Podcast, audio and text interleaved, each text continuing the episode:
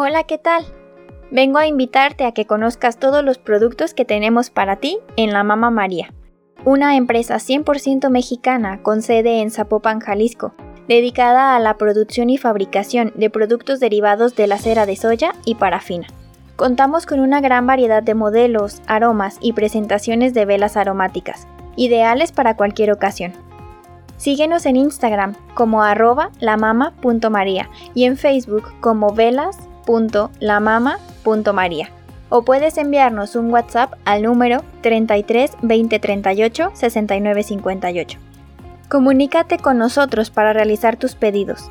Hacemos envíos a toda la República Mexicana. La Mama María, la Mama Hechos con mucho amor mexicano.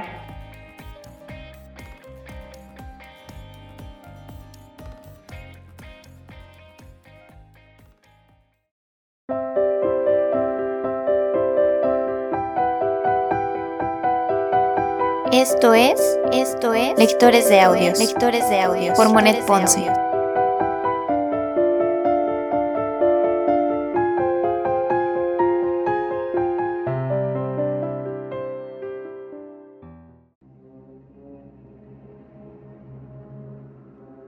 Segunda temporada. Segunda temporada. Frankenstein.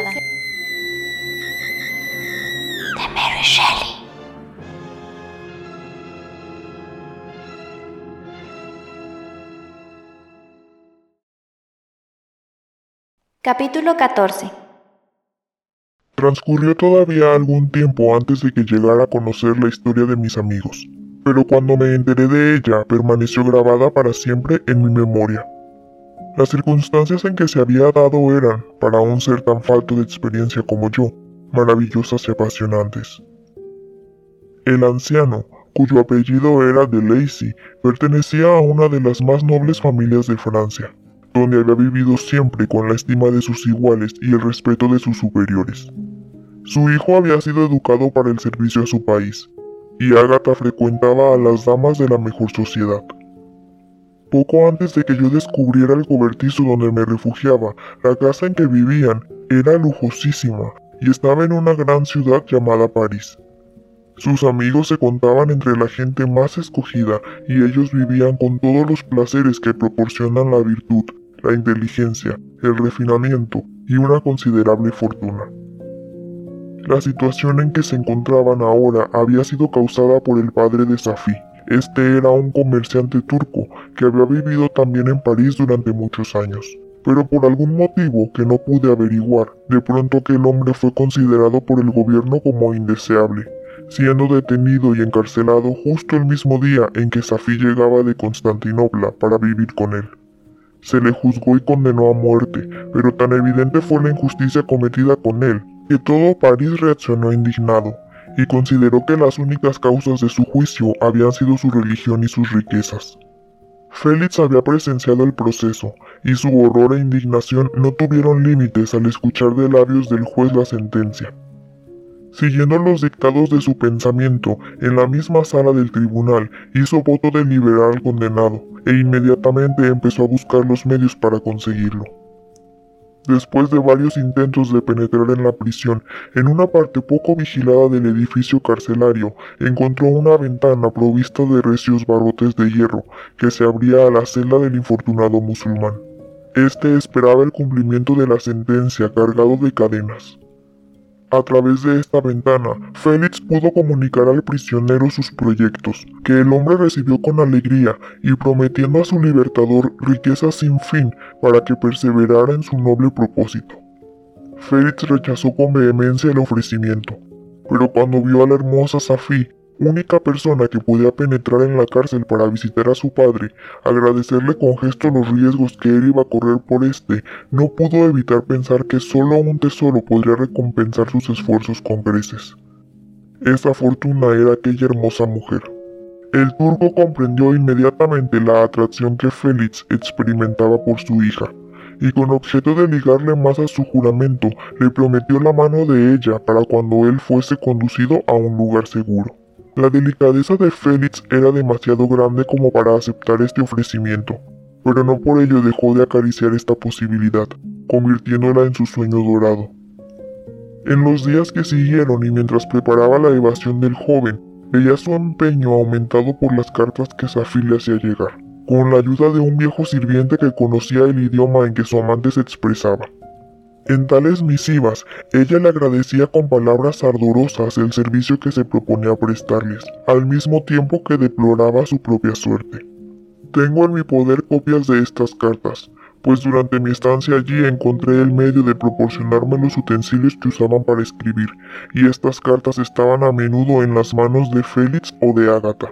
Ellas serán la prueba que te entregaré para que veas cuán verdad es lo que te estoy contando.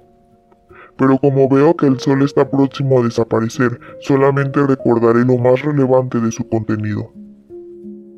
Safi explicaba en ellas que su madre era una árabe cristiana, raptada y convertida en esclava por los turcos. Siendo mujer de extraordinaria belleza, logró cautivar al padre de Safi hasta conseguir que éste la hiciese su esposa. La muchacha hablaba de ella con devoción. Aquella mujer nacida libre menospreciaba la esclavitud que había sufrido e instruyó a su hija en los principios de su religión enseñándole a perseguir y obtener la independencia espiritual negada a las mujeres que siguen a Mahoma. La madre de Safi murió, pero en la muchacha habían quedado impresas las profundas huellas de los conocimientos que ella le había inculcado.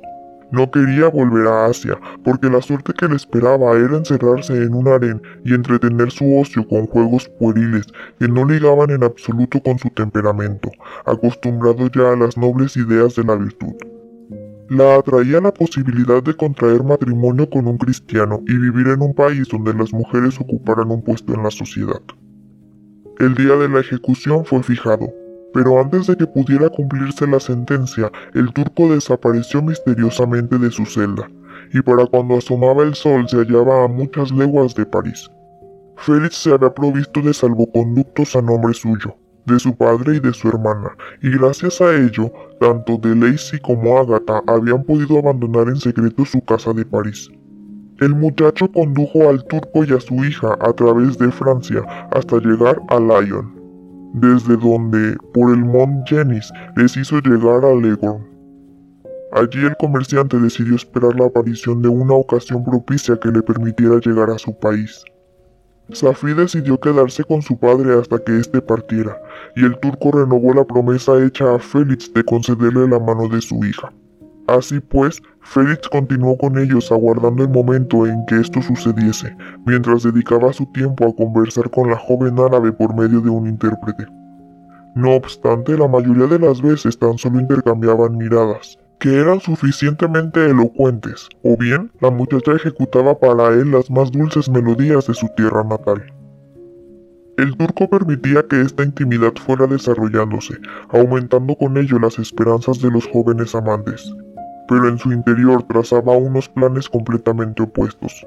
En realidad, la idea de que su hija se casase con un cristiano le era insoportable, aunque por otra parte se encontraba en manos de su Salvador. En efecto, si éste quería denunciar a las autoridades italianas en cuyo territorio se hallaban, podía muy bien hacerlo y con consecuencias fatales para él. Por ello entretejió miles de planes que le permitieran dar largas al asunto, prolongando el engaño tanto tiempo como fue necesario. Y no necesitó esperar mucho, pues las malas noticias procedentes de París vinieron a favorecer su proyecto de llevarse secretamente a Safi cuando llegara el momento de partir. El gobierno francés se había indignado con la fuga del turco y no cesó hasta hallar la identidad del liberador. Una vez se hubo averiguado que este era Félix, las represalias cayeron sobre De Lacy y su hija, que fueron encarcelados. Esta noticia tuvo la virtud de arrancar a Félix de su nube de amor, pues su anciano padre ciego y su dulce Ágata habían sido encerrados en una mazmorra mientras él disfrutaba de la felicidad y se hallaba en compañía de la mujer que amaba. Ante tal situación, cuya sola idea le torturaba hasta lo indecible, llegó a un acuerdo con el turco. Si la ocasión para la huida de este se presentaba antes de que Félix regresara, él debería ocuparse de que Safi le esperase alojada en un convento de Leghorn. Una vez ultimados todos los detalles, Félix partió inmediatamente hacia París con objeto de entregarse. Confiaba en que así podrían quedar libres su padre y su hermana. Sin embargo, su acción no modificó las cosas, sino más bien todo lo contrario. Permanecieron los tres encerrados durante cinco largos meses, al cabo de los cuales fueron juzgados y condenados a la privación de todos sus bienes y al destierro. Una vez en el exilio encontraron refugio en aquella miserable choza, en Alemania que era donde yo les conocí. Félix tuvo noticias de la traición del turco, causa de su ruina, cuando éste, al saber que la familia de Lacey había perdido el honor y todos los bienes, y tras haber abandonado Italia con su hija, le insultó con el envío de una cantidad de dinero, que se decía en la nota que le acompañaba, le permitiera asegurarse un medio de subsistencia. Estos y no otros fueron los tristes acontecimientos que consiguieron menguar la alegría de Félix, convirtiéndole en el más desgraciado miembro de su familia. Hubiera sido capaz de soportar la pobreza y la desgracia, pero no pudo resistir la pérdida de su amada y la traición del musulmán, cosas ambas demasiado amargas e irreparables. Ahora la inesperada llegada de la joven árabe le devolvía parte de su vida y consolaba su alma, tan mortalmente herida.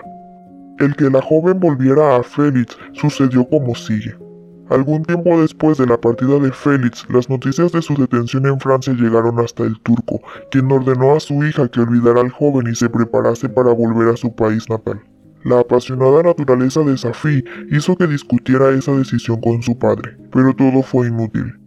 Él se negó a todo comentario renovando su tiránica orden. Pasaron unos días hasta que, finalmente, el turco irrumpió en la habitación de su hija, ordenándole hiciera los preparativos para una marcha inminente, pues creía que su presencia en Leghorn era peligrosa, ya que les habían descubierto y al parecer las autoridades tenían orden de entregarles al gobierno francés. Para evitar tal situación, el musulmán había fletado un barco que le conduciría a Constantinopla y que estaba a punto de zarpar le manifestó su deseo de dejarla bajo el cuidado de un viejo sirviente, de toda su confianza, con objeto de que ella pudiera seguirle tranquilamente y sin peligro en compañía de la mayor parte de sus riquezas, que todavía no habían llegado a Leghorn. Cuando Safi se encontró sola y dueña por tanto de sus actos, meditó lo que mejor convenía a sus deseos. La idea de regresar a Turquía le resultaba aborrecible, porque su religión y sus gustos eran contrarios a los de aquel país descubrió en el dormitorio de su padre algunos documentos que la informaron de la desgracia en que había caído su amante, y averiguó también el sitio donde residía. Por un tiempo permaneció indecisa, pero al fin tomó una resolución. Reunió algunas joyas y el poco dinero que pudo y que le pertenecía, abandonando rápidamente Italia. Acompañada de una sirvienta que había contratado en Leghorn y que sabía las suficientes palabras para comprenderla, se dirigió a Alemania. Cerca ya de donde se encontraba la familia de Lacey, la pobre muchacha cayó enferma de gravedad, y a pesar de los infinitos y dulces cuidados que Safi le prodigó, murió. Sola e ignorante del idioma del país, tuvo la buena fortuna de que la dueña de la pensión donde se alojaba conociera por la criada el lugar a donde se dirigían. Así pudo llegar Safi, sin ningún tropiezo, a la cabaña de su amado.